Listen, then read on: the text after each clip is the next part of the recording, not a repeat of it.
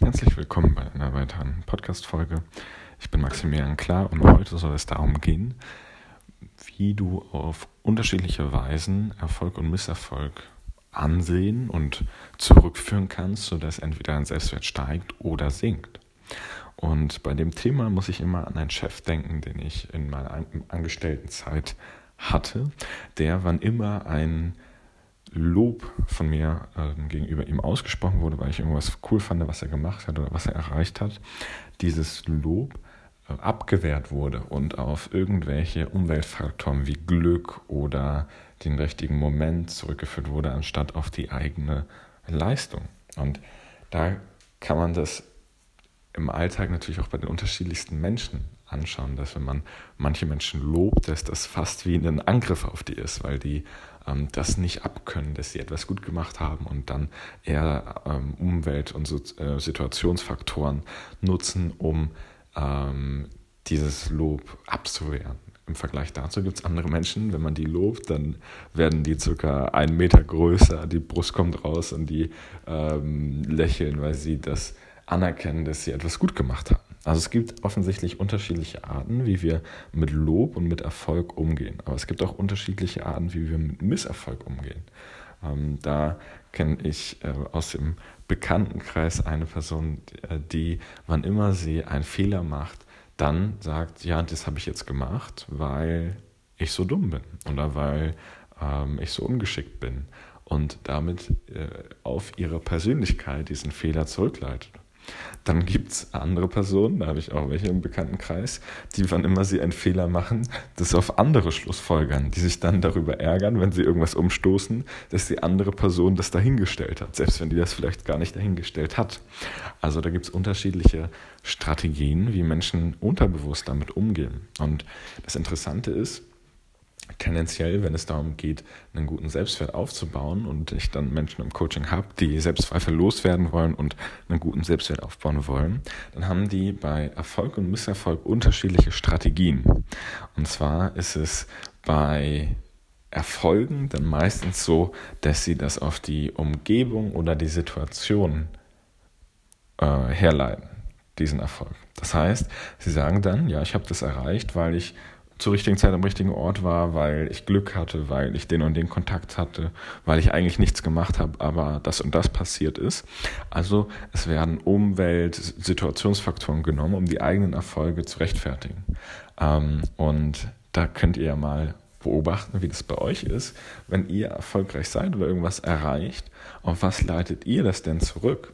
Ist das, weil ihr das gut gemacht habt, weil ihr ähm, eine Macherperson seid oder eine ordentliche Person oder was immer das ist. Also hat es etwas mit eurem Verhalten, eurer Persönlichkeit zu tun oder ähm, leitet ihr das auf die Umwelt, auf die Umgebung, auf die Situation zurück, in der das passiert ist, indem ihr Faktoren nimmt, die nichts mit eurem Verhalten oder euren Eigenschaften zu tun haben. Und umgedreht ist es natürlich auch entscheidend, wie wir mit Misserfolgen umgehen. Denn wenn ich bei Misserfolgen dann, das Muster sehe ich dann eben häufiger, ähm, das auf meine Identität, meine Persönlichkeit oder meine Fähigkeiten ableite. Sowas wie ich bin dumm oder ich ähm, kann nichts oder ich bin einfach schusselig. Ähm, dann habe ich das Thema, dass selbst wenn ich genauso viele Erfolge wie Misserfolge habe, die Misserfolge mich deutlich stärker treffen, mich auch mehr verändern, weil ich ja das praktisch auf meine Identität, auf meine Persönlichkeit beziehe und umgedreht aber die Erfolge auf die Umgebung. Das heißt, ich werte bei dem einen meine Umgebung auf, bei dem anderen werte ich meine Persönlichkeit ab. Das sorgt dann dafür, dass mein Selbstwert sinkt, weil ähm, ich ja davon ausgehe, dass ich eine schlechte Person bin, weil mit jedem Misserfolg äh, sinkt das Bild, was ich von mir selbst habe. Äh, und mit jedem Erfolg steigt dieses Bild nicht, sondern nur das, was ich von der Umwelt oder als Glück wahrnehme, ähm, wird intensiver. Das heißt, mit dieser Attributionsstrategie bin ich dem praktisch ausgeliefert, dass ich mich schlecht fühle mit dem, wie ich bin ähm, und kann das auch nur schwer ändern. Denn wenn ich bei jedem kleinen Fehler davon ausgehe, ich bin schlecht, aber bei jedem großen Erfolg das wiederum nicht gut machen kann, ist es ja ein Kreislauf, der nur daran enden kann, dass ich einen niedrigen Selbstwert habe.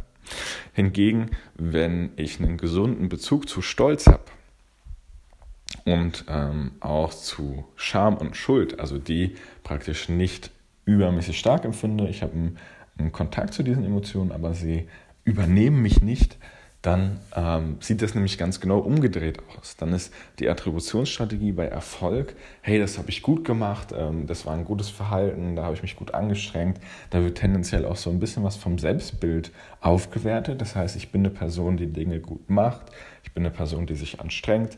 Da wird ähm, die Persönlichkeit, die Identität aufgewertet, weil der Stolz eine selbstreflektive Emotion ist. Das heißt, ich reflektiere mein Selbstbild, ich reflektiere mich als Person durch Stolz. Umgedreht ist es dann bei Misserfolgen so, dass sobald eben die Scham und Schuld nicht mehr so intensiv wirkt, das heißt nicht mehr den, mich übermannt, wenn es jetzt zu einem Misserfolg kommen sollte, kann ich damit relativ objektiv umgehen. Dann ist es plötzlich gar kein Problem mehr, sondern einfach nur ein Feedback, eine Information, auf der ich dann mein Verhalten in der Zukunft anpassen kann. Und so ähm, kann man diese Spirale komplett umdrehen, indem man auf der einen Seite ähm, die Momente aus der Vergangenheit, in denen man intensiv Scham oder Schuld empfunden hat, indem man die löst, weil die durch neue Misserfolge wieder angetriggert werden.